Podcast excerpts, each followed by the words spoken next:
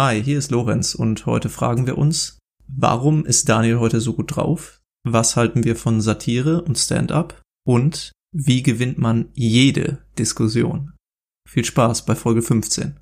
Das große Kanzlerboxen. Tacheles, Schröder, jetzt spreche ich. Ja, und da sind wir wieder. Daniel und Lorenz in einer neuen Ausgabe Guten Tacheles. Letzte Woche hatten wir nur das B-Material, aber diese Woche geben wir euch wirklich allererste Sahne. Das wird Content erste Qualität. Das Beste, das wir haben, natürlich auch nach einem Festtag muss man auch immer an einem Samstag oder Sonntag mal die Reste essen. So war es auch bei uns letzte Woche. Aber jetzt gibt es nur Spitzenklasse. Das feinste Essen, was ihr habt, kriegt ihr diese Woche vorgesetzt am Podcast Guten Tacheles mit mir, Daniel, und meinem wunderbaren, wunderschönen Co-Host mit, wie ich immer gerne sage, der lieblichen Stimme Deutschlands, Lorenz. Vielen Dank für die nette Anmoderation, Daniel. Ja, letzte Woche hatten wir nur B-Seitenmaterial und diese Woche ist wirklich Güteklasse A angesagt, meine Lieben. Erste Sahne hat Daniel gerade eben schon angedeutet. Ja, so starten wir hier in die Folge. Ich hab Bock. Daniel ist hochmotiviert. Ich habe das Gefühl, der ist sogar ein bisschen zu motiviert. Ich weiß nicht, aber hat sich da vielleicht, ist heute vielleicht irgendwas vorgefallen, weshalb Daniel ein bisschen besser drauf ist als sonst? Ist vielleicht irgendwas passiert? Das ist auch auf jeden Fall gerade eine Racheaktion von dir, dass du mich hier so sofort wieder, wir haben noch keine zwei Minuten geredet und du schmeißt mich sofort wieder richtig in die Presche. Du, ich bin quasi gerade Daniel aus der Löwengrube. Ja, Lorenz, ist dir aufgefallen, merkwürdigerweise, ich habe etwas vorgetrunken. Das ist die erste Folge, in der ich offiziell angetrunken mal ein bisschen, ein bisschen was von meiner, quasi von meiner Leber frei wegrede. ähm, ähm, ja, nee, es, es, es, gab, es gab was zu feiern. Ähm, ich habe ich hab meinem Mitbewohner nochmal angestoßen. Wir haben uns in letzter Zeit nicht so oft gesehen. Ähm, er hat seine letzte Klausur geschrieben und ja, was soll ich dir sagen? Ich habe vielleicht einen einen oder anderen Schnaps getrunken, aber ich denke, das wird vielleicht nur der Qualität dieser Folge zugute tragen. Das will ich hoffen, Daniel. Aber ist ja auch ein Anlass zum Feiern so. Eine bestandene Klausur, oder nee, nicht bestanden, aber eine geschriebene Klausur. Da fällt so ein bisschen Druck von einem ab. Ja, kann ich völlig verstehen. Und solange du motiviert bist, solange du hier viel mit reinbringst, von deiner Freude und vom Inhalt, bin ich zufrieden. Lass ich mal sagen, ich war, ich war ja letzte Woche relativ ähm, passiv. Ich war derjenige, der, der hat sich ja von dir treiben, das war ja letzte Woche die offizielle Lorenz-Folge. Hiermit nehme ich übrigens offiziell die Zügel wieder zurück und nehme sie an mich und sage, so wie 99% aller anderen Folge wird das hier eine Daniel-Folge. Also wenn ihr mich nicht mögt, dann schaltet mal lieber ab, weil diese Folge werde ich dominieren. Ihr werdet keinen Hehl daraus machen, dass ich jetzt viele Sprechanteile habe, dass ich viel Scheiße laber, dass ich mich versprechen werde, dass ich nuscheln werde. Und ähm, damit will ich eigentlich auch schon direkt in den Irgendwann, äh, Daniel. starten. Irgendwann, Daniel. Du fängst hier an mit deiner, mit deiner Podcast-Diktatur, sag ich jetzt einfach mal. Das ist so ein richtiges Daniel-Regime. Und jetzt werde ich hier wieder in die Knie gezwungen. Letzte Woche war im Prinzip der, äh, der Volksfeiertag wo mal ein bisschen, ein bisschen Wert auf die Meinung des kleinen Bürgers gelegt wurde. Da wurden große Paraden aufgefahren, damit auch jeder zufrieden ist. Ja? Aber heute übernimmt Daniel mal wieder, reißt die Macht an sich und irgendwann kommt die Revolution, Daniel. Da werde ich dir einfach mitten in der Folge mal reingrätschen, da werde ich die, die Bastille stürmen. Und, das ist ähm, quasi der, der, der Robespierre von guten Tachen ist irgendwann geköpft. Irgendwann ist, ist nur eine Frage der Zeit, dann werde ich geköpft. Und so ähm, ja, nicht Kickoff, sondern Head-Off ist diese Woche das Thema. Ich, ich, sag, ich sag das übrigens auch nur, ähm, damit ich nicht allzu abgehoben ähm, wirke. Ne? Ja. Ne? Ich, ich mache einfach immer mal wieder streue solche Lorenz-Folgen rein, damit ich, äh, damit ich auch einfach mal mich wieder zum Volk bekennen kann. Damit die Leute, wieder, damit die Leute sich wieder zu mir bekennen können. Ähm, also nach dem Motto, so, ja, eigentlich, eigentlich ist er ja auch gut, ne? Er sorgt ja auch für uns. Lieber. Er nimmt ja auch Rücksicht. Genau, das ist ja die Taktik. Wir haben ja, ich, ich habe ja groß angekündigt in der ersten Folge dieses Jahres, wir wollen, das Einzige, was wir wollen in diesem Podcast ist reich und berühmt werden. Die ein, einzige Intention hier hinter. Ja, ist die einzige Intention. Und wir, wir schaffen das nicht. Äh, und deshalb nochmal, wir haben einige Ziele dafür. Eins haben vielleicht schon gebrochen, über, über Bahnen sprechen haben wir vielleicht schon gebrochen. Aber eine Sache, die bleibt für mich. Ich möchte am Ende dieses Jahres hier mit einem Comedy-Preis in meiner Hand stehen und sagen, wir haben es geschafft. Und dafür zählt für mich auch, und das ist ein Trick, den habe ich mir von vielen großen Erfolgskünstlern abgeschaut. Du musst, egal wie erfolgreich du bist, egal wie erfolgreich du bist, Lorenz, musst du immer sagen, wie, wie, ger, wie sehr du deinen Erfolg deinen Fans verdankst und ähm, wie am Boden geblieben du bist und ach, ich kann es ja gar nicht glauben. Ihr hört ja uns. Das ist ja der Wahnsinn. Und genau auf die Nummer mache ich das jetzt auch. Das ist mir scheißegal, was die von mir denken, Lorenz. Jeder Hörer, das ist mir scheißegal. Das kannst du dir gar nicht vorstellen. Aber jede Folge will ich jetzt einfach so sagen.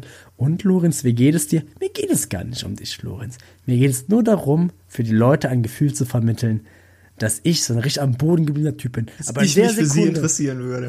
in der Sekunde, wo wir ein bisschen mehr Aufmerksamkeit haben, wo ich Geld damit verdiene und wenn es nur 5 Euro sind, ich werde das alles auf Feste rausschmeißen. So schnell, so schnell kannst du gar nicht gucken. Naja, ich habe hier deinen kleinen Übergang zum Kickoff äh, eben ein bisschen versaut durch den Einschub hier, aber willst du anfangen oder soll ich? Ich habe ein bisschen was vorbereitet für das Wochengeschehen. Ich würde einfach mal sagen, da hau raus. Okay, alles klar. Ich habe gelesen, das ist eine, ähm, ein Hackerangriff auf die Internationale Bank von Neuseeland oder von Australien oder so gab. Aha. Wenig Inhalt von äh, in diesem Artikel, aber da habe ich mal so drüber nachgedacht über die großen Kriminalfälle Deutschlands. Und Ja. was mir da so in den Sinn kam, so von, sage ich jetzt mal, 60er bis, äh, bis 90er, Kaufhaus, Kaufhauserpressung gab es ja irgendwann mal in den 80er oder 90ern da durch diese, durch diese äh, Bombendrohungen oder so. Dann gab's mal äh, diese zwei Typen, die ähm, den kompletten Metro-Konzern um 36 Millionen erleichtert haben und sich dann irgendwie nach Rio abgesetzt haben. Und dann habe ich mir überlegt, was gab's denn so in den 2000er Jahren ähm, Ja. was ich mitbekommen habe an großen Verbrechen in Deutschland. Und ich muss sagen, das Einzige, was mir eingefallen ist, ist der Raub des goldenen Butterkeks von den Leibniz-Werken, wo das Krümelmonster den Erpresserbrief geschrieben hat. Warte, Moment, was? Erinnerst du dich daran? Nein, ich kann mich gar nicht, ich weiß gar nicht, wovon du sprichst. Die, was? die, Leib, die Leibniz-Werke. Die, die kennst du. Ja. Die, die Butterkekse Ja, das- ja, ja, herstellen. Leibniz die haben, ich, ja, klar, wa- ja. ich weiß nicht, wo die ihren Sitz haben, aber da anscheinend irgendwo an der Fassade oder an ihrem äh, Ich fände es gut, wenn die in Leipzig hätten. Ja, stimmt. An, an ihrem Ursprungsort, da haben die anscheinend Ja. an der Fassade so einen, weiß ich nicht, einmal ein Meter großen goldenen Butterkeks hängen. Und Mhm. vielleicht ist er auch beschichtet, ich bin mir nicht sicher. Auf jeden Fall wurde der irgendwann mal geklaut und eine Woche später hat dann ein Erpresser halt einen Brief geschrieben und dann ein Bild im Krümelmonster-Kostüm mit diesem Keks im Mund geschickt. Und der hat dann, glaube ich, von denen irgendwie so Keksspenden an äh, das Kinderkrankenhaus oder so der jeweiligen Stadt äh, gefordert und ich glaube noch 1000 Euro an irgendein Tierheim. Also da war eigentlich eine recht, eine recht äh, gemeinnützige äh, Intention hinter. Und das haben die tatsächlich, glaube ich, auch gespendet, die Leibniz-Werke. Und ich weiß nicht, einen Monat später oder so ist er dann wieder aufgetaucht. Aber ich muss einfach sagen, das war ein echt lustiger Kriminalfall, der mir im Gedächtnis geblieben ist. Aber äh, halt auch irgendwie ein bisschen traurig, dass mir nicht mehr eingefallen ist als das für die 2000er Jahre. Ich muss sagen, ich finde ich finde es auch einfach geil, dass, also als erstes, moderner Robin Hood. Ja, Das ist ja, er, er hat es halt aber auch gut gemacht. Ich meine, wenn man es mal wirklich ganz klar, ist es einfach ein Verbrechen. Der Ja, Typ klar, natürlich. Ein, der Typ ist einfach ein Verbrecher. gehe hier auch wieder hart in die, in die Richtung, die wir schon mal ein paar Folgen hatten, die Ja. Glorifizierung von irgendwelchen Kriminalfällen. Aber bei ihm, finde ich, ist das nochmal ein bisschen was anderes, weil der, der hat damit gespielt. Der wusste ganz genau, wie das jetzt kommt. Und deshalb hat er ganz genau gesagt, das Geld spende ich jetzt, was hast du gesagt, ein Kinderheim oder ja, so? ich glaube, das war irgendwie die Kinder, Kinderkrebsstation und ich glaube Ja. auch noch ein Tierheim. Ja, ja, ja, ja. Ich weiß nicht Und genau. da, da, das hat er natürlich ganz bewusst gemacht. Ja. Und auch dann dieses Krümelmonster hinzuschicken, der gibt ja eine Sache, die er eigentlich, und man muss ja mal so sagen, natürlich, irgendwo im ersten Gedanken ist es super witzig, jetzt halt diesen Keks zu klauen. Ja, ja. Aber es ist natürlich, es ist natürlich, er hat dieser Keks, wenn du da so einen riesen Keks hast, an, dein, an deiner Fassade dran, das ist ja auch mit ein bisschen Wert und mit ein bisschen Arbeitsstunden verbunden. Auf jeden Fall. Und ähm, das dann so auf so eine lächerliche Schiene zu ziehen, yo, ich bin das Krümelmonster. Ja, der wusste natürlich ganz genau, womit er spielt. Ja, ist witzig, gebe ich dir recht. Aber Ja, im, im Endeffekt ist es eine Straftat, ja. letzten ja, Endes weiß. ist er natürlich ein Dieb. Das darf man natürlich nicht vergessen. Aber das ist natürlich schon bezeichnend, dass es natürlich in den 2000ern dass ein 2000er ein Krümelmonster-Keks geklaut hat. Ich, ich, ich, im Nachhinein dachte ich mir auch, Lorenz, Alter, was ist mit dir los, ne? Du hättest auf alles kommen können. Ich meine, vielleicht liegt auch nur, vielleicht spricht das ja auch, äh, ähm, spricht das ja auch für dich, dass du einfach so unberührt bist, dass du so frei von allen Verbrechen bist, dass du sagst, hey, das ist das Einzige, was mich noch irgendwo sich mir irgendwo annähern kann, wenn das Krümelmonster anscheinend einen Keks geklaut hat. Alle anderen sagen, es werden ja zu 100% in den zehn Jahren viel schlimmere Verbrechen. Mir sind auch im. Nachhinein sehr viele eingefallen, aber ich will jetzt, ich will jetzt nicht so hier nennen und die, äh, die Aber das hatte schon, Stimmung nö, nö, runterziehen. das können wir schon so sagen. Das hatte schon die, schon die krasseste Wirkung auch auf dein Privatleben. Seitdem hast du deine Kekse immer besonders gut versteckt. Nein, ja, ja. Wer hat den Keks von der Fassade geklaut, fragt man sich da. Weißt du, was ich geil finde, Lorenz? Wir haben jetzt so viel Werbung gemacht für so Verbrecher und sowas. Ich fände es richtig geil, wenn wir so Aktenzeichen XY ungelöst einfach Leute dazu aufrufen, hey, so Domian-mäßig, wenn ihr was zu beichten habt, wir machen mal so eine Sonderfolge, wo sich einfach jeder melden kann, der will. Und dann reden wir einfach über all ihre Probleme oder über alle Straftaten, die sie getan haben. Ich muss aber sagen, da hätte ich auch Angst vor, vor allen Dingen, weil Domain ja auch immer da ein komplettes Team an, äh, an Psychologen äh, hinter sich hatte, die die Leute da im Nachhinein betreut haben. Also das würde ich mir eigentlich haben wir nicht doch auch. zutrauen. Ja, stimmt, wir haben ja auch ein Riesenteam. Ja, habe ich vergessen, sorry. Äh, wie, wie, hä? Natürlich, äh, hallo? Ja, dann kommen wir direkt äh, von mir aus zum, zum, zum nächsten Kick-Off-Punkt. Das ist für mich, Finn Kliman hat sich das kleinste Haus Deutschlands gekauft. Und bei, bei solchen Nachrichten denke ich mir immer, bei Finn Kliman, jede Woche aufs Neue denke ich mir, weswegen ist er jetzt noch mal berühmt? Er hat jetzt irgendwie ein Lied rausgebracht. Er hat jetzt irgendwie anscheinend das äh, kleinste Haus Deutschlands gekauft. Er hat jetzt irgendwie mit Olli Schulz wieder ein Hausboot gemacht. Er hat jetzt irgendwie wieder so sein, sein, sein komisches, äh, irgendwie, irgendwie ein komisches Projekt gestartet. Er hat, keine Ahnung. Finn Kliman ist wegen jeder Woche, der hat seine neue Mode-Branch gestartet. Finn Kliman, ich komme da gar nicht mehr mit.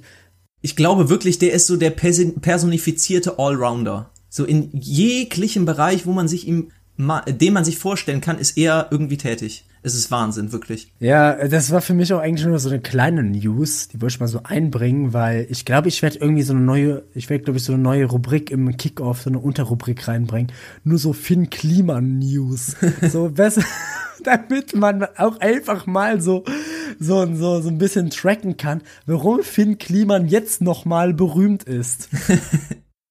Aber eigentlich, was für mich, äh, wollte ich die in ins ähm, in die Unterrubrik Politik heute reingehen. Okay.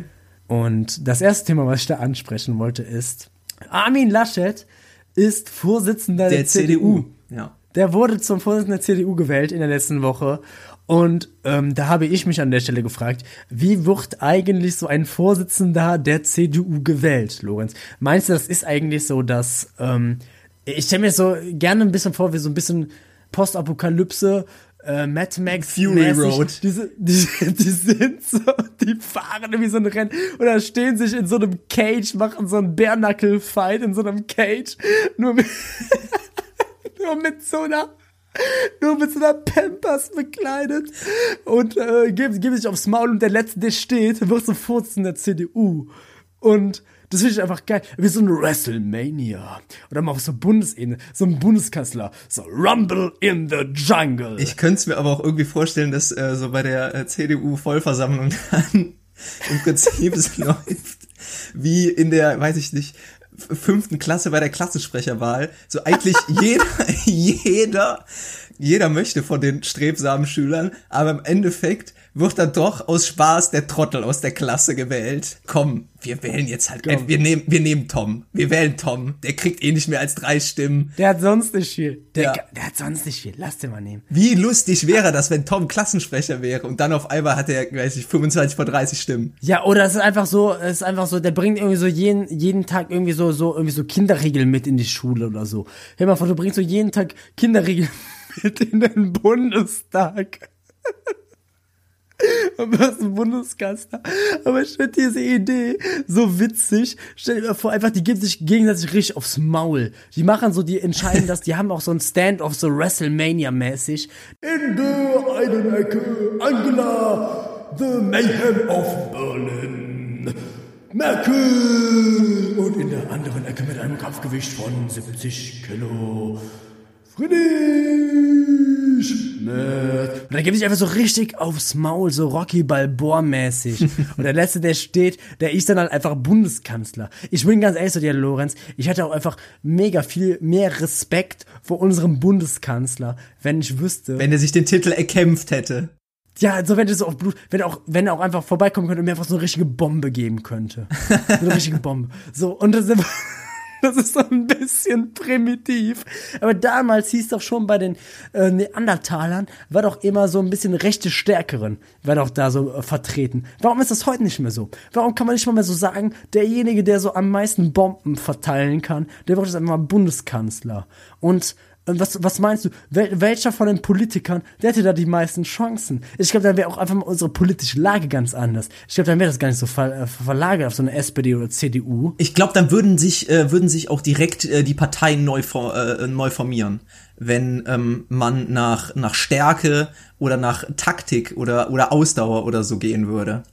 Ich glaube, dann würden sich ganz neue Allianzen bilden, glaub mir. Ich, ich glaube auch so ein, so ein so manche andere hätten auch gar keine Chance in der Politik. Aber wer wäre denn glaub- jetzt so, wenn du, wenn du jetzt an die, wenn du jetzt so an die aktuellen äh, Politiker denkst, die ähm, am bekanntesten sind, äh, jetzt nicht unbedingt die, die an der Macht sind, wer wäre so der, der Undertaker? Wer wäre der Undertaker, Undertaker. Der, der deutschen Politik? Also sage ich ja, also ich sage es ungern. Also ich kann dir schon mal sagen, wer es nicht ist. Christian Lindner, Ja. der wird sagen, der wird sagen, der, der Markt regelt das schon. Oder so ein Amtor, der wird irgendwie, der wird so kratzen und beißen und so, der wird so spucken. Der wird so, so richtige, so richtige Schulhofmanier. Haare ziehen. Ja, ja, so Haare ziehen, Brennnessel geben, Nackenklatscher, so einen feuchten Fuji oder sowas wird er geben, so. Aber der wird nicht, ich glaube, ich glaub, wer so richtig krass Bomben verteilen kann, das war so damals auf jeden Fall so Schröder. Oder Helmut Kohl. Helmut Kohl. Wir haben die Ärzte nicht schon gesungen, Hannelores Tag ist grau, denn Helmut Kohl schlägt seine Frau. Bester Beweis für jemanden, der auch mal eine Bombe geben kann. Ähm, ja, ich glaube, so ein, so ein Schröder, der kommt dann in so ein Brio, der, ich glaube, ich glaube, der wird auch so auftreten, in so ein Brioni-Anzug und der wird dann, der wird, der wäre so der alte, der wäre so alte Schule-Boxer. Der wird so, der wird so mit so einer, ähm, kubanischen Zigarre in der Mund, wird der, der wird so klassisch boxen, der wird die so vor, vor die, äh, vor die Brust nehmen und so, so ein bisschen antäuschen und bam, bam, boxen. Ich glaube, ähm, so ein, so ein März, der wird, der wäre in so einem Ganzkörperspandex, wird der antreten. Wäre so ein Ganzkörperspandex. Und dann wird er so ringen. Mit so Einteilern an und so einem, und so einem Helm. Wer auch richtig Potenzial hätte, auch zu so einem richtigen Wrestle-Typ. Ich finde einfach, weil er erstens die Figur dafür hat und zweitens auch die Frisur. Da könnte man richtig was draus machen, so einen richtigen Charakter erschaffen.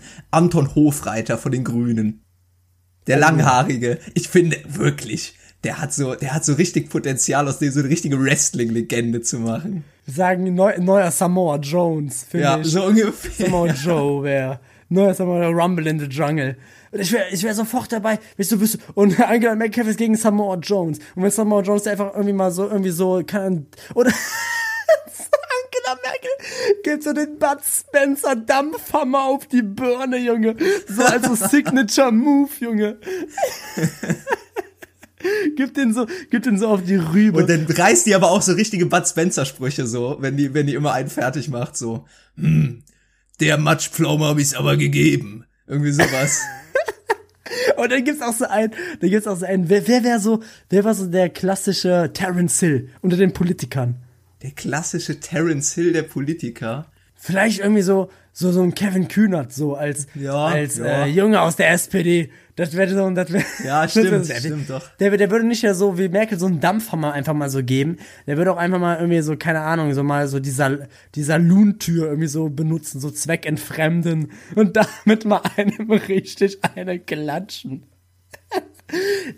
Ich glaube, wer so, so richtig so ein Schläger ist, ich glaube, wer so in seiner Freizeit, bevor er Politiker war, so ein richtiger Schläger war, ist so Seehofer. Ich glaube, der wird sich da richtig in seinem Element so wiederfinden. Ich glaube, der wird so richtig, der wird, der wäre wär so ein Fieser. Der hätte so das kleine Alma 1 des unfairen Abwehrspiels, hätte der so verinnerlicht. der wird auch mal so kneifen oder so. Aber, aber nur so, so, dass es der Schiere nicht sieht.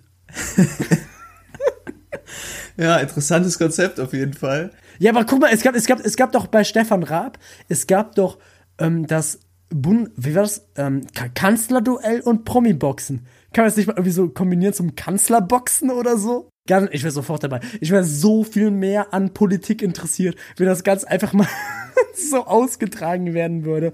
Und dann gibt halt irgendwie so Merkel irgendwie so eine Batista-Bomb oder so, Junge. so ein schönes Laria, Wars of Jericho, Puff, Junge, ciao. Und dann gibt's ein Merchandise von denen und alles wird total vermarktet ja, T-Shirts, Kappen und alles. Ey.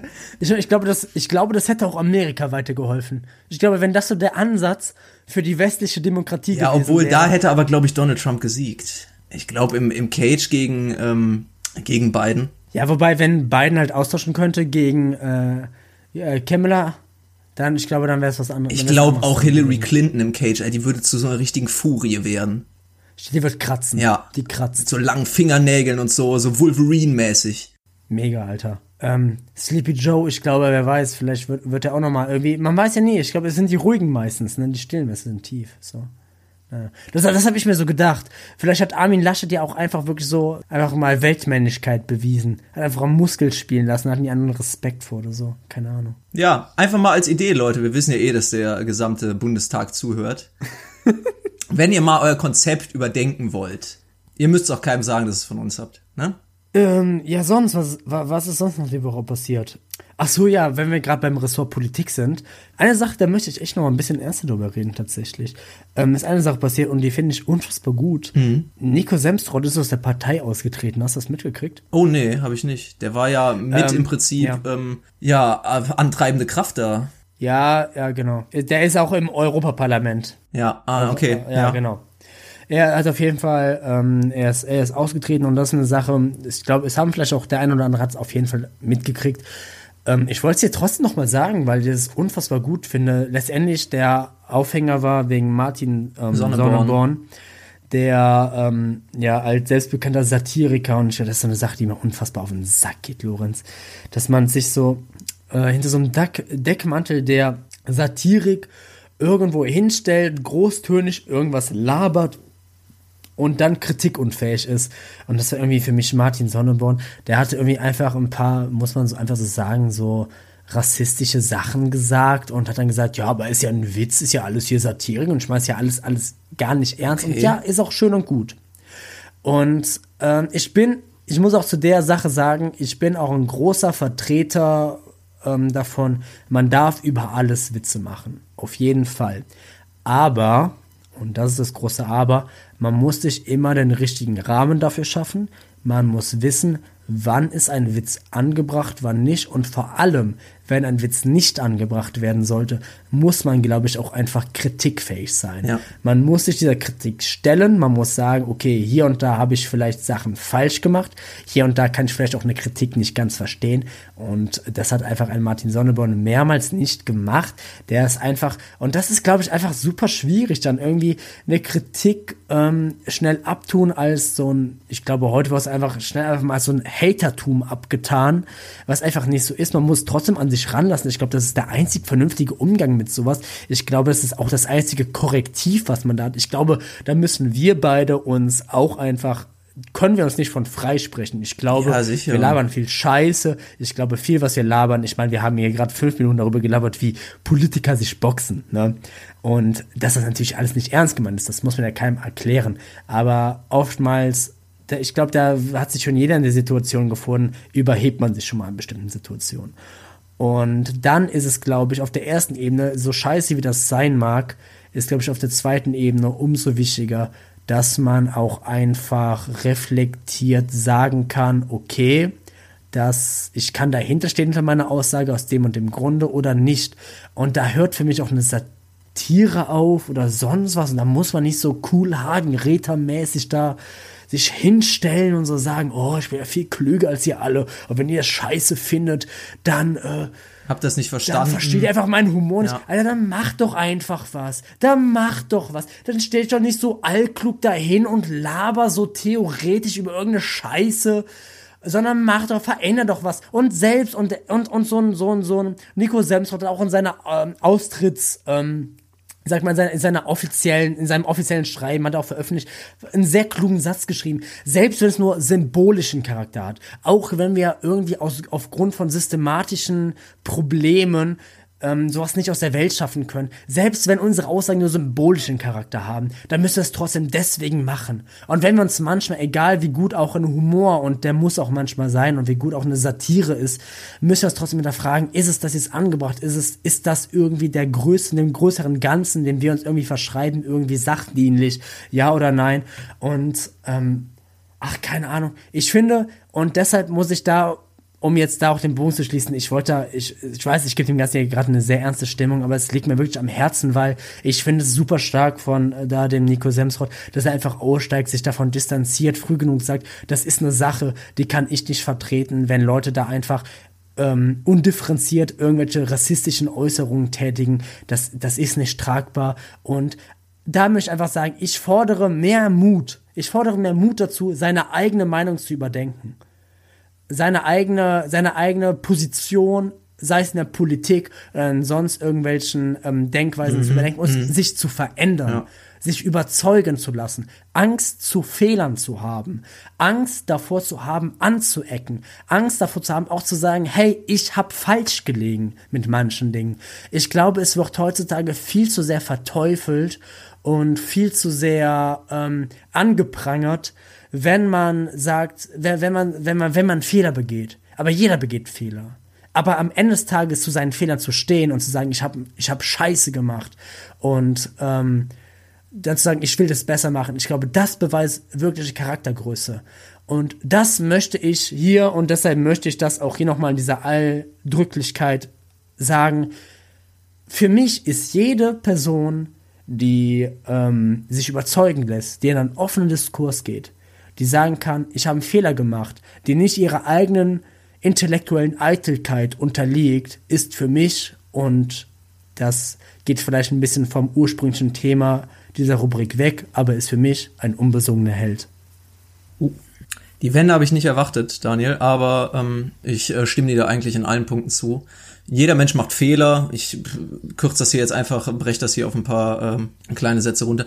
Jeder Mensch macht Fehler und äh, häufig oder wichtig ist es natürlich auch, dass äh, andere Leute denjenigen darauf hinweisen, aber wirklich, ja, was heißt Größe beweist es, aber wirklich wichtig ist, sich diese Fehler selbst einzugestehen, da auch zu, zu stehen, aber ich finde, da sollte man nicht Halt machen, sondern es im Nachhinein halt auch besser zu machen, beziehungsweise daraus eine Lehre zu ziehen und zu sagen, ja, ich mache das anders oder ich versuche es zumindest anders zu machen.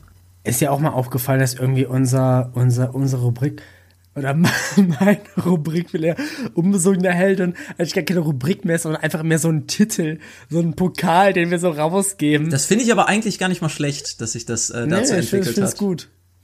Ich fand auch gerade ähm, eben den, äh, den Schlusssatz, der ist für mich wirklich ein unbesungener Held. Du hast ja vorher nicht angekündigt. Ich finde, wenn ähm, dass erst im Nachhinein durch dieses letzte Statement klar wird, Ja. ähm, gibt das dem Ganzen äh, viel mehr, viel mehr Spannung, beziehungsweise nimmt die Spannung nicht weg vorher. Wir sind ja auch, wir sind ja auch der, wir sind ja auch der Podcast der Authentizität. Wir, wir, wir sprechen ja quasi alles gerade live mit der Community, wie Sachen entwickeln oder sonst was sind ja auch absolute Amateure auf diesem Gebiet. Aber ähm, das war, wie gesagt, einfach ein Thema, das mir auf dem Herzen lag. Ähm, das habe ich dann nochmal gesehen und das hat mir höchsten Respekt abgezollt, weil es auch einfach eins zu eins meiner eigenen Philosophien entspricht. Mein, mein Religionslehrer in der siebten Klasse hat da mal einen Spruch zugesagt, den ich einfach sehr richtig und auch sehr wichtig finde. Ein Standpunkt ist ein Punkt, auf dem man nicht stehen sollte. Und man muss sich immer hinterfragen, egal ähm, wie weit man kommt. Man, man ist einer ewigen Entwicklung ausgesetzt durch verschiedene Umstände. Ähm, man, man hat, man hat, ich bin nicht mehr die gleiche Person, die ich vor zehn Jahren war. Ich bin auch nicht mehr die gleiche Person, die ich vor einem halben Jahr war. Und ich glaube, dafür, vor diesem eigenen Maßstab, den wir uns setzen, müssen wir uns irgendwie rechtfertigen können. Und deshalb finde ich es umso wichtiger, dass da auch in so einer, auch nicht nur auf einer äh, Bundesebene, sondern dass auch Nico Semsrott auf einer, auf einer Europaebene sagen konnte, ähm, ich ähm, lege hier eindeutig mein, mein ähm, Mandat ab. Und das finde ich, das ich stark. Und das zollt meiner Meinung nach Respekt. Naja, gut. In Dänemark gibt's einen neuen Kindercomic. Da ist ein Typ, der hat einen langen Pillermann und der heißt John Dillermand. Und das ist jetzt hart umstritten. Das findest du lustig, Daniel. Sowas findest du lustig. Ich glaube es nicht. So, wir haben es halt wirklich mal geschafft. Ich find's gut, dass man bei einem Comedy-Podcast sich nicht einfach nur auf irgendwelche Albereien ähm, beschränkt oder wie wir das hier manchmal machen, das ein bisschen klamaukig aufzieht, obwohl wir das natürlich auch nicht immer tun und dass wir hier mal ein bisschen eigene Meinung oder ein bisschen politisches Bewusstsein reinbringen, hier vielleicht mal zehn Minuten darüber debattieren, ob ähm, man ähm, äh, ob man auf seiner Meinung beharren sollte, beziehungsweise auf seinem, in Klammern, politischen Standpunkt. Und dann kommt Daniel um die Ecke und reißt im Prinzip mit dem Arsch alles wieder ein, was wir in den letzten zehn Minuten aufgebaut haben, mit der Na Wochennachricht, in äh, Skandinavien wurde ein Comic veröffentlicht, wo jemand ein äh, großes Gemächt hat. Und das sorgt jetzt für, äh, für kontroverse Meinungen zu dem Thema. Ich bin ehrlich, Daniel, sollen sie Schmuddelkram da oben zeichnen? Yo. Aber hast du, ja, ist, aber, aber, ich muss mal sagen, das ist ein Typ, der hat einen so langen Penis, der macht ein Helikopter, der macht ein Lasso draußen, kann wie so ein Helikopter fliegen. Ich muss aber, ich muss aber sagen, ist nicht. Der kann böse fangen als ein Lasso. Ich muss aber auch sagen, ist echt nicht die neueste Idee. Also zeig mir den zwölfjährigen Jungen, der nie in seiner, äh, der keinen in seiner Klasse oder in seiner Stufe hatte, der jemals in der Pubertät sowas gezeichnet hätte. Also, das ist wirklich, das ist wirklich so eine richtige Schuljungen-Idee. Ich finde es unkreativ. Ich, ich werde das nicht, ich, ich verteufel das nicht. Das ist mir egal, ob die es jetzt veröffentlichen oder nicht. Aber ich finde es einfach keine kreative Idee. Es tut mir leid. Ja, aber Alter, wo sind wir denn jetzt angekommen mittlerweile, dass das irgendwie kritisiert wird? Ey, ich bitte Ja. dich. Das hat doch keinen sexuellen Hintergrund. Das ist ein Kindercomic. Ich find's schade, dass heute, ich glaube, ich glaube, das geht auch, ähm, das, das geht, das geht auch immer ein bisschen in eine falsche Richtung bei so einer Kindererziehung, dass diese Sachen so tabuisiert werden, alles was Das so auf jeden mit Fall, ja. Geschlecht und so was zu tun hat.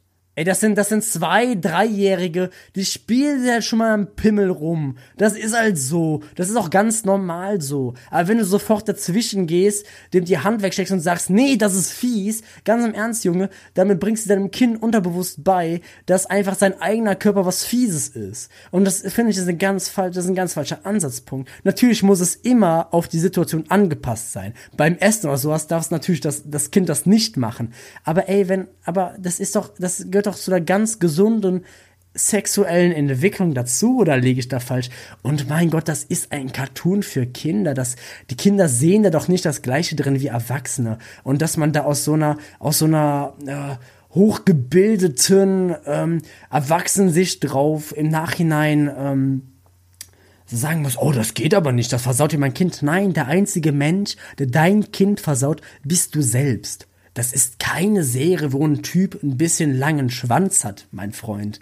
So, da denken sich Kinder nichts bei. Und lassen doch Spaß haben, wenn er dabei Spaß hat. Und ich glaube, das, das gehört für mich einfach zu einer ganz gesunden Bildung der eigenen Sexualität und zu einem Bewusstsein zum eigenen Körper dazu. Und ich glaube, da muss man einfach von so einem Tabugedanken, was das alles angeht, einfach mal weggehen. Ja, stimme ich dir zu. Wie gesagt, ich habe auch ähm, nicht den, ähm, den Gedanken dieses Comics vielleicht, oder ich, ich kritisiere den Comic nicht an sich, dass der veröffentlicht wird oder für Kinder produziert wird oder so. Ich will einfach nur sagen, finde ich, ist eine unkreative Idee. Vielleicht habe ich auch einfach eine zu äh, intensive Pubertät durchlebt oder so, oder meine Freunde waren einfach viel zu versaut, keine Ahnung. Aber ich finde, äh, die Idee ist nicht, ist nicht sonderlich kreativ. Aber wollen wir einfach mal hoffen, dass in, in Skandinavien dann nicht der lange Schwanz des Gesetzes zuschlägt und das Ding verbietet. ja, ich äh, wünsche den Autoren bzw. Zeichnern alles, alles Gute. Hör mal, ich habe ich hab jetzt, so, also ich hab jetzt so viel aus so einer ersten Stimmung reingebracht. Ich bin beim Wochenrückblick durch. Ich würde zum privaten Teil übergehen. Ja. Ich würde dich jetzt einfach mal fragen, Lorenz, wie war, wie wird denn deine, wie wird deine private Woche? Unter welches Motto würdest du deine private Woche stellen? Ich bin wirklich müde, Daniel, echt. Ich, das mag jetzt vielleicht theatralisch klingen, aber Ich bin müde Ich hatte diese von deiner Woche- aufgesetzten Art, ja, von deinen, von deiner Fassade. wirklich, ich bin einfach müde von dir, ja. Nee, ich hatte diese Woche ähm, habe ich habe ich einiges ge- habe ich viel gelernt. Ich habe äh, zwei Nächte locker bis zwei Uhr ähm, am Schreibtisch gesessen, gesessen, eine Nacht auch bis vier und am nächsten Tag musste ich dann äh, auch Killer. noch um äh, sieben oder acht aufstehen. Und äh, gestern war ich auch wieder so lange wach, aber auch nicht wegen irgendwas Wichtigem. Ich habe einfach nur Fernseh geguckt. Ich, ich hatte einfach so eine so eine blöde Schlafwoche, wirklich. Ich bin echt nicht echt nicht viel ins Bett gekommen. Das schlägt sich jetzt nicht wirklich auf meine Stimmung hier die, äh, diese äh, Aufnahme aus. Ich bin eigentlich äh, recht gut drauf, aber ich muss sagen, die Woche ähm, schlaftechnisch würde ich einfach unter unter das äh, unter das Motto äh, Insomnia stellen. Oder einfach unter aller Sau. Nein, aber einfach, einfach Insomnia. Einfach Schlaflosigkeit. Ich, ich weiß nicht, was los war. Es war der Wurm drin. Das, ja. Es ist super witzig, weil ich tatsächlich auch darüber nachgedacht habe. Ich mache mir immer so ein bisschen Gedanken davor, unter welches Motto. Du stellst das jetzt so dar, als würde ich das nicht tun. Ich mache mir ja vorher Gedanken darüber. Ich Nein, denk mir ja vorher ich- ein Motto ich. Vor allem Ich- ist das auch einfach eine komplette Lüge. Weil wenn man einfach mal die letzten vier Folgen gehört hat, dann hört man einfach raus, dass in dieser Sekunde irgendeinen ersten Begriff, der mir in die Gedanken gekommen ist, einfach genommen habe. Aber äh, ich kann da total, ich, ich habe tatsächlich diese Woche echt stark überlegt, weil ich bin ehrlich zu dir, so ein Shutdown, der tut unserem Kickoff nicht gut. Ja. Ich meine, so viel erlebt man halt einfach Das nicht. stimmt. Ähm, und da habe ich halt wirklich angestrengt darüber nachgedacht, was diese Woche bei mir passiert ist. Und ich habe wirklich tatsächlich auch überlegt, ob ich das unter das Stichwort Insomnia stellen soll. Ich habe ja schon mehrmals darüber gesprochen, dass ich starke Schlafprobleme Ja. habe. Und das ist in den letzten zwei Wochen wirklich so stark, glaube ich, wie es noch nie war. Ähm, dieser, dieser, dieser Shutdown haut mich komplett raus aus dem Ich muss übrigens jetzt äh, kurz äh, kurzes äh, Statement hier zwischendurch. Ich möchte nicht ähm, meine Schlaflosigkeit, weil ich mal drei Tage lang äh, zu spät aufgeblieben bin, wo ich im Prinzip einfach nur selbst dran schuld bin, mit Schlafproblemen gleichsetzen. Danke. Nee, ach, ach, Alter. Ich will hier dein Leid gar nicht bagatellisieren, Daniel. Nein, das ist, ach Quatsch, das ist also Quatsch. Okay, das okay. gar nicht so aufgenommen. Ich glaube, also das nimmt es gerade viel zu ernst, als es eigentlich ist. Ähm, aber es ist gerade im Moment einfach wirklich dieser, dieser, dieser, dieser Shutdown hat mich komplett rausgenommen. Ja. Ich war das, ich war so fertig, ich konnte nicht, ich habe wirklich jede Nacht bis 5 Uhr morgens wach gelegen. Ich war, ich, und dann musstest du wieder um 8 oder spätestens 9 Uhr aufstehen. Und weißt du, das, das machst du vier Tage und ich war einfach am Arsch. Und das einfach gekrönt mit einem Scheißwetter, mit einer Isolation, die ich mir selber halt einfach ausgesetzt habe, weil es einfach das einzig Richtige im Moment zu tun. Ähm, ja, und das hat bei mir einfach irgendwie alles aufs Gemüt gedrückt. Ich war nicht, ich war nicht, auch, ich war auch nicht mal bereit, ich war einfach nicht ausgelastet. Aber ich war auch einfach nicht bereit, jetzt irgendwie mehr zu machen, immer so, so, so, so joggen zu gehen oder so. Es hat also scheiße war. Aber, ähm, wie gesagt, ich habe ja schon am Anfang der Woche gesagt, äh, am Anfang der Woche, am Anfang der Folge gesagt, dass ich, ähm, dass jetzt mein, mein Mitbewohner auch wieder die letzte Woche da kam. Und ich glaube, ähm, das ist so, warum ich jetzt auch heute ein bisschen angetrunken in die Folge gestartet bin. und die letzten zwei, drei Tage ging es auch wieder sehr gut mit meinem Schlafen. Und ich glaube tatsächlich auch, das hat auch damit zu tun, dass ich, dass ich jetzt nicht mehr ganz alleine in der Bude sitze.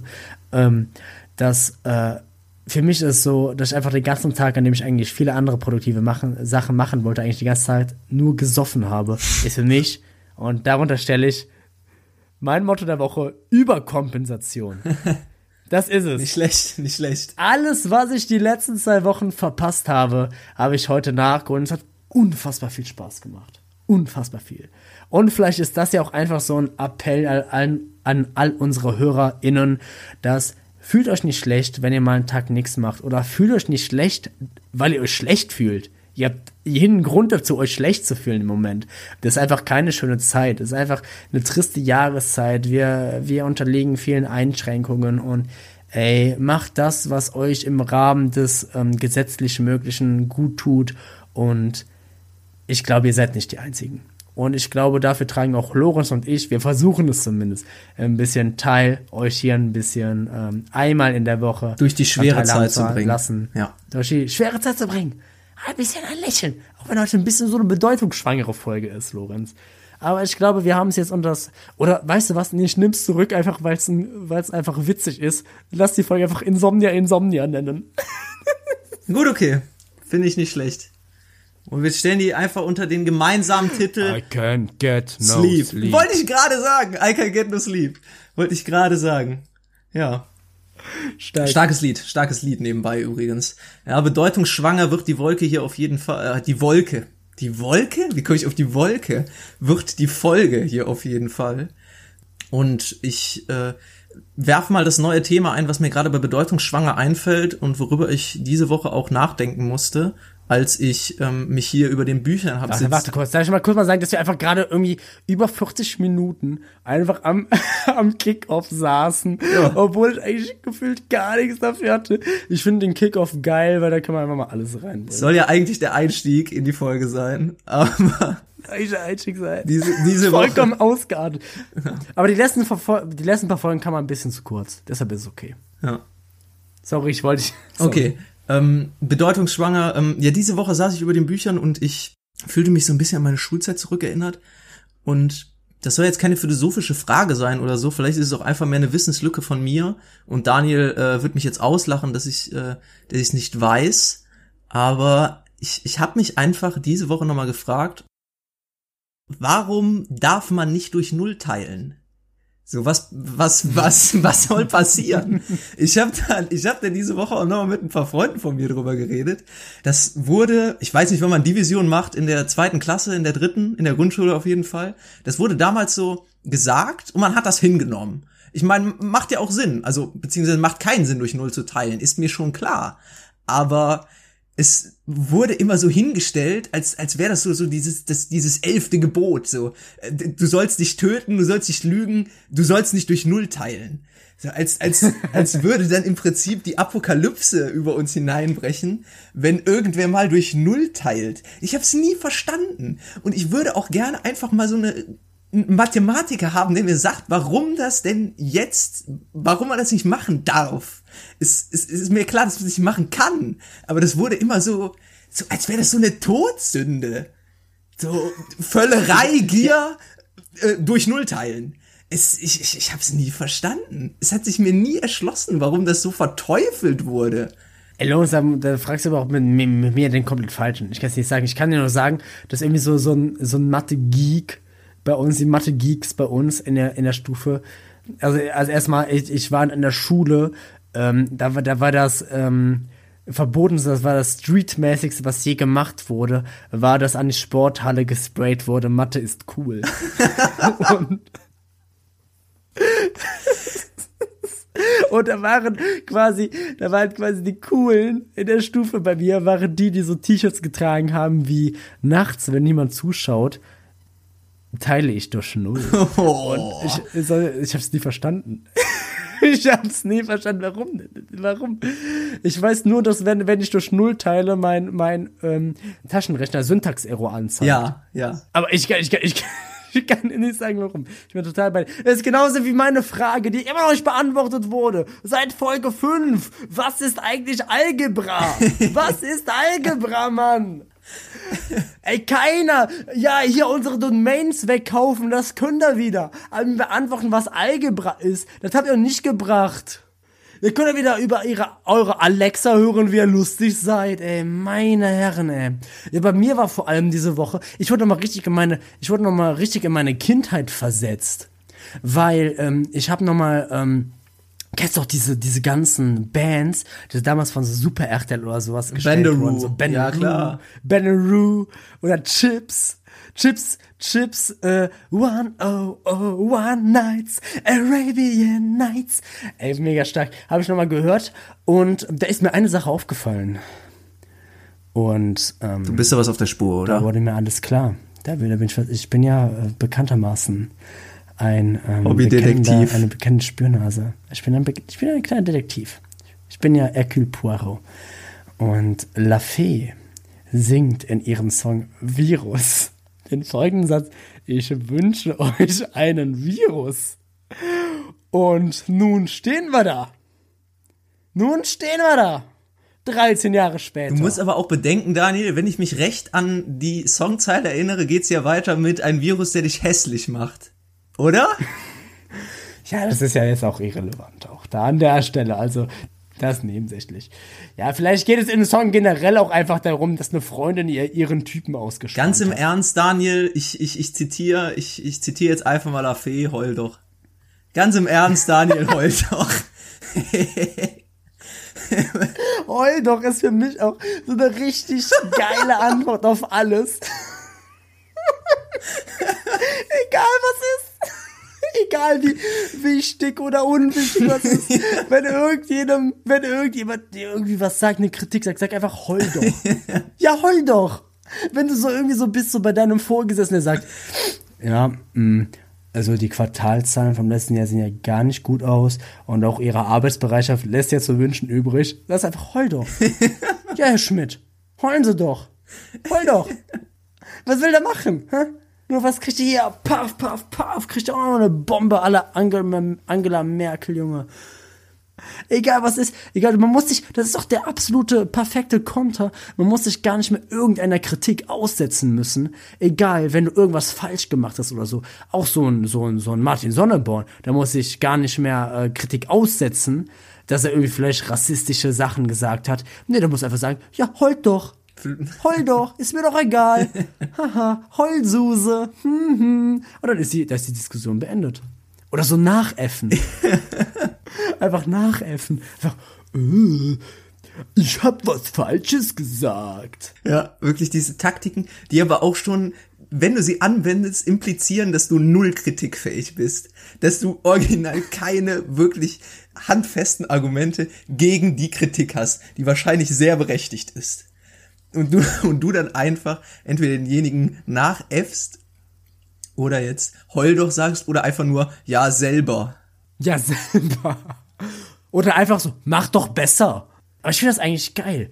Ähm, ich finde es eigentlich geil, wenn wir so als neue Rubrik einführen, so Kinderthemen.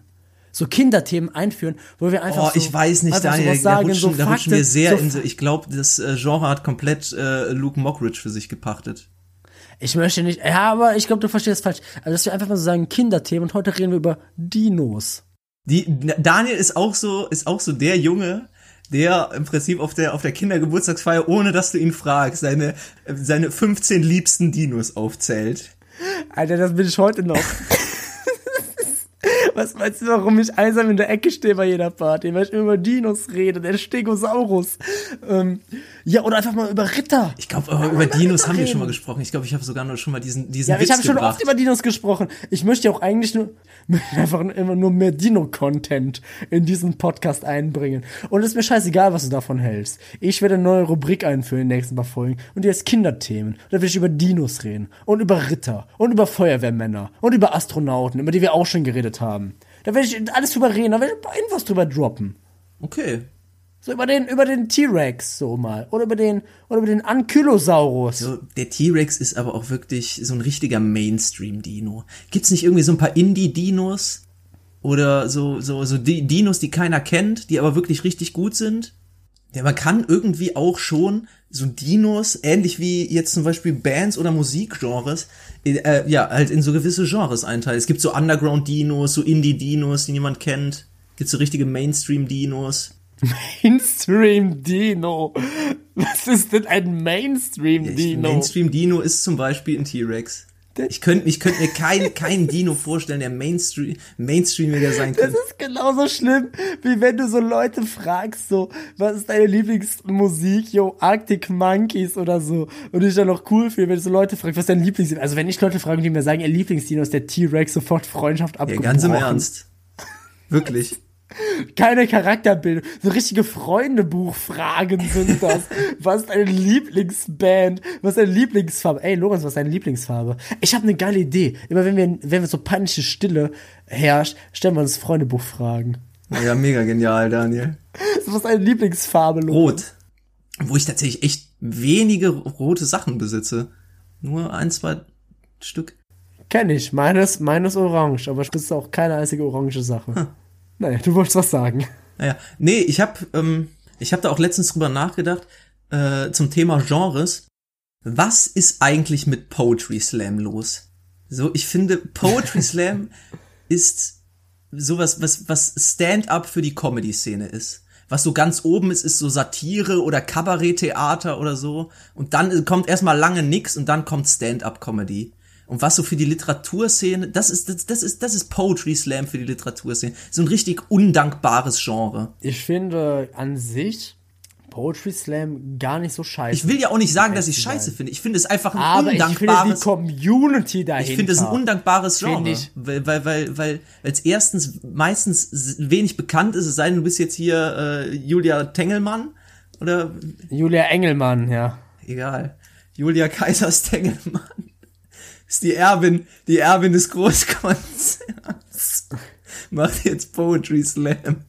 Ja, die Sache ist so bei mir, ich finde halt, äh, Poetry Slam an sich hat auf jeden Fall eine Daseinsberechtigung. Ich finde es auch gar nicht so scheiße. Aber ich finde, die Community, die dahinter steht, ist so schön geistig prätentiös. Und wir haben es ja alles durchschaut. Und das finde ich halt irgendwie so mega. So selbstgefällig, so. meinst du? Ja, dass man dann in irgendeiner schönen Schrift muss man jetzt irgendwie so Zeilen äh, auf Instagram äh, teilen und die sind einfach auch nicht mehr als ich bin eine Maus und gehe in mein Haus. Und die wird dann irgendwie so in Serif geschrieben oder irgendwie so in irgendeiner geilen Form wird die geschrieben. Und das finde ich irgendwie so, das ist halt alles so mehr Schein als Sein, ey. Ich war einmal, also ich, ähm, ich, ich fand das da, also ich finde es auch bis heute ziemlich Ich cool. oute mich hier. Ich war auch schon bei Poetry Slams, um, um ehrlich zu sein. Ich auch. Also zumindest im, ich war im Publikum. Ja, nein, selber vorgetragen, dafür bin ich auch, glaube ich, einfach zu, zu unbegabt. Das, das will ich ja auch sagen. Da gehört ja auch was zu, sowas zu verfassen. Nö, das ist auch Fall Nur ich finde, es ist halt einfach, es ist halt einfach so ein undankbares Genre. So wird selten gewürdigt, äh, hat auch, hat auch eigentlich nicht nicht sehr viel, ähm, nicht sehr viel äh, Bekanntheit jetzt, äh, große Bekanntheit. Ich ganz ganz komisch, obwohl Stand-up ja eigentlich schon die große, Wollte ich gerade sagen, der Vergleich war einfach schlecht. Für mich ist genau das, genau das Gegenteil. Eine Sache, die viel zu krass gewürdigt wird, für das, was am Ende hingebracht wird, ist Podcast. ähm, ist, äh, Stand-up-Comedy. ist Stand-up, ist Stand-up-Comedy. Es ist, ich finde es absolut cool, wenn Leute sich da hinstellen und über so, so da den Mut beweisen und äh, Sachen sagen können. Aber was für mich der größte Fehler an Stand-up-Comedy ist, ist schon, du gehst da rein mit dem Vorgedanken, jetzt wird's lustig. Du hast schon diese Grunderwartungshaltung, dass ich jetzt lachen Ja. werde. Und damit ist eigentlich gefühlt 90% aller Witze eigentlich auch schon gescheitert. Weil die meisten Witze kommen über Situationskomik, die meisten Witze kommen über einen Überraschungseffekt, weißt du, ähm, Subversion of Expectations. Ähm, aber bei einem, bei einem ähm, Stand-up ist es ja so, ich setze mich jetzt hier akut, aktiv 60 Minuten hin und will lachen. Ja, ja. Und das ist für mich schon der größte Fehler an diesem ganzen Konzept ähm, Stand-up, dass entweder sitzt du da und lachst einfach nur so aus Mitleid, weil du dir selbst nicht ähm, äh, zugestehen willst, dass du gerade für die Scheiße 30 Euro ausgegeben hast und da musst du ja lachen. Oder, ähm, ja, keine Ahnung, es scheitert einfach komplett. Weil du damit hingehst, ich will jetzt hier lachen und du, du, du, du lachst jetzt nicht, weil alle anderen lachen. Aber das ist ja ein ganz einfaches Beispiel. Ich sag jetzt zu dir, boah, ich erzähle jetzt einen mega witzigen Witz, über den wirst du total lachen. Dann wirst du sofort wissen, okay, jetzt kommt was krasses.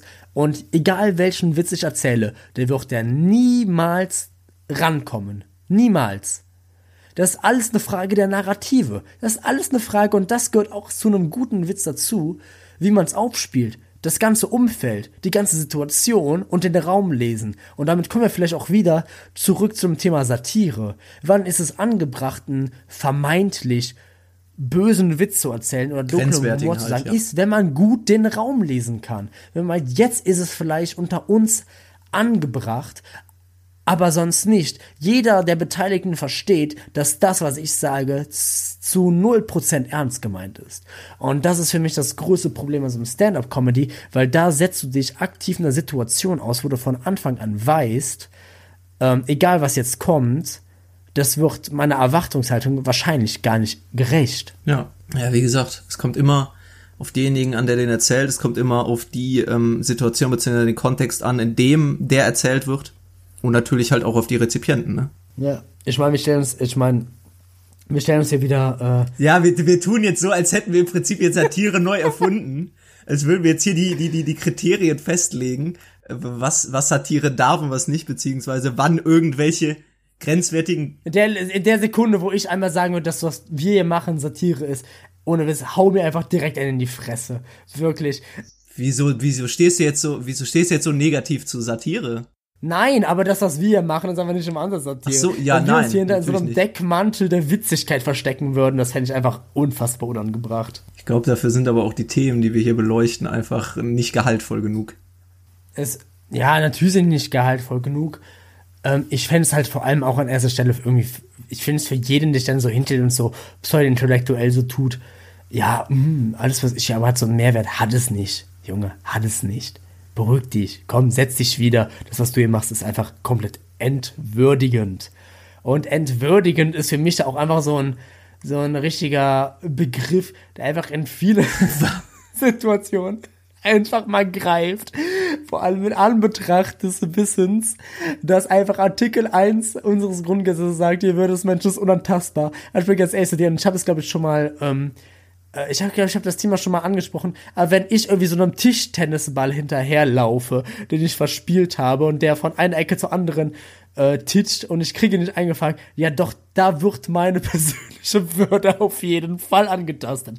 Ich glaube, es gibt weniges, was so entwürdigend ist. Was für mich so entwürdige Situationen auch sind, ist, wenn ich zum Beispiel auf so einem Sitz sitze, der zu hoch ist, wo so, wo so meine Beine in der Luft bauen. Ja, das hast du, das hast du, glaube ich, schon mal erzählt, dass du dich dann äh, richtig wie so ein Kleinkind fühlst.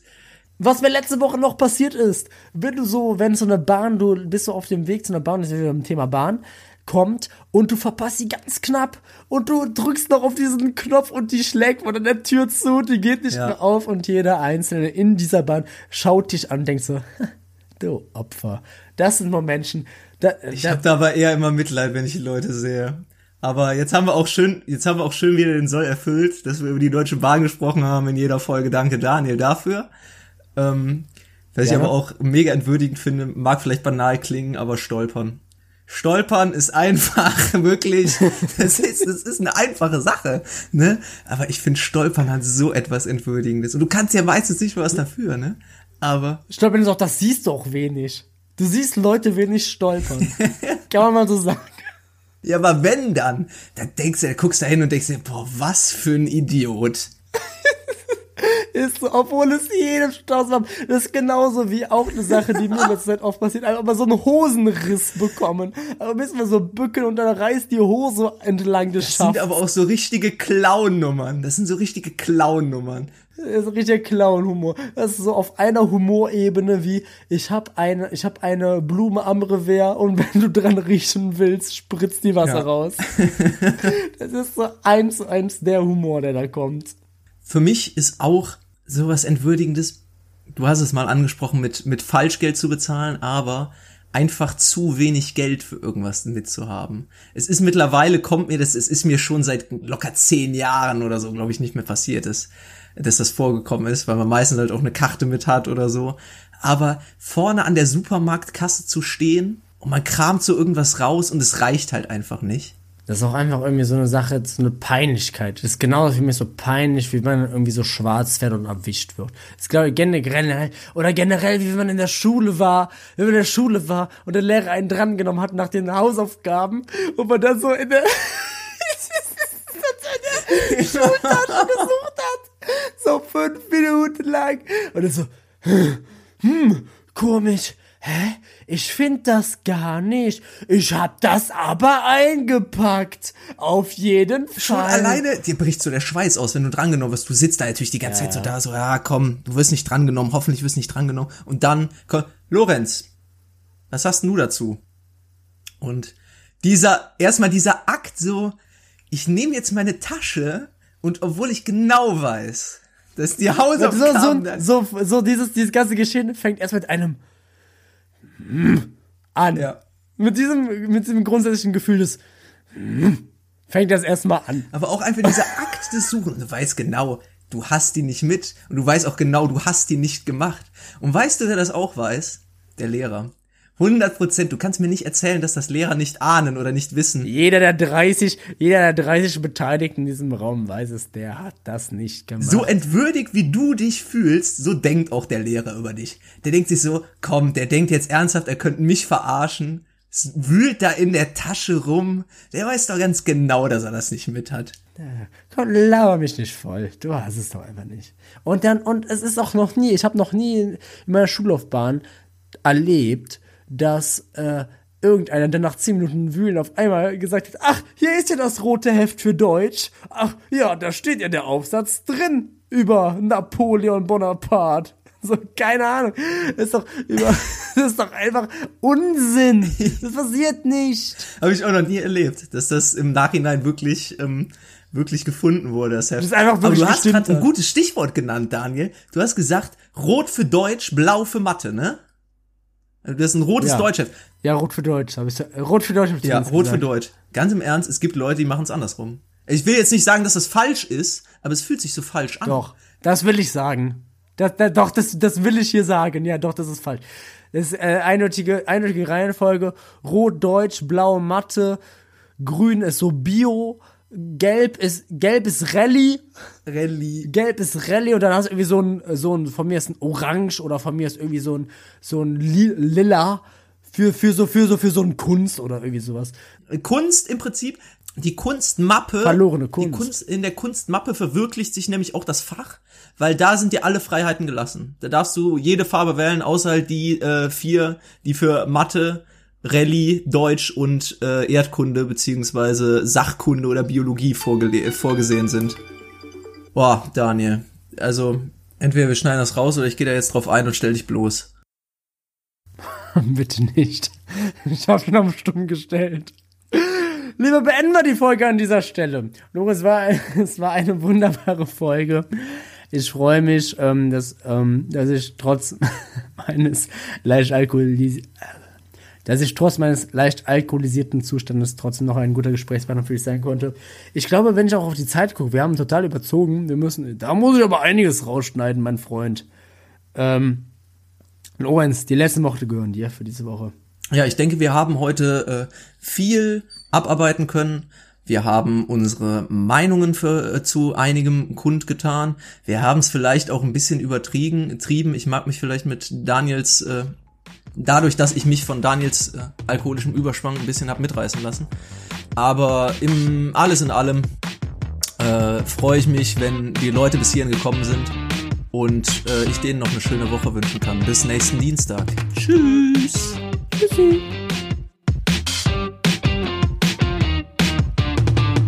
In der nächsten Folge Guten Tacheles. Ruhe im Gerichtssaal. Dem Angeklagten wird vorgeworfen, in der Nacht vom 24.12. zum 25.12. gegen 4 Uhr morgens einen überdimensionierten Keks von der Fassade der Leibniz-Werke abmontiert und entwendet zu haben. Möchten Sie sich hierzu näher einlassen? Äh, möchten Sie dich hierzu näher einlassen? Sind Sie sich darüber im Klaren, dass Ihre Handlungen schwerwiegende strafrechtliche Konsequenzen haben könnten? Ja, heul doch. Äh, selber, heulen Sie doch. Nichts da. Gummimauer. Gummimauer zerstörende Panzerfaust. Dann lenk ich die Panzerfaust eben wieder auf sie um. Gildet nicht. Doch. Nee. Leute, die mich nicht schuldig sprechen, sagen was? Was? Ah, verdammt, der ist gut. Da. Jetzt haben sie's versprochen. Und versprochen ist versprochen und wird auch nicht gebrochen. Ich muss ihn schon lassen. Sie sind ein schlagfertiges Bürschchen. Na gut. Im Namen des Volkes erkläre ich Sie für unschuldig.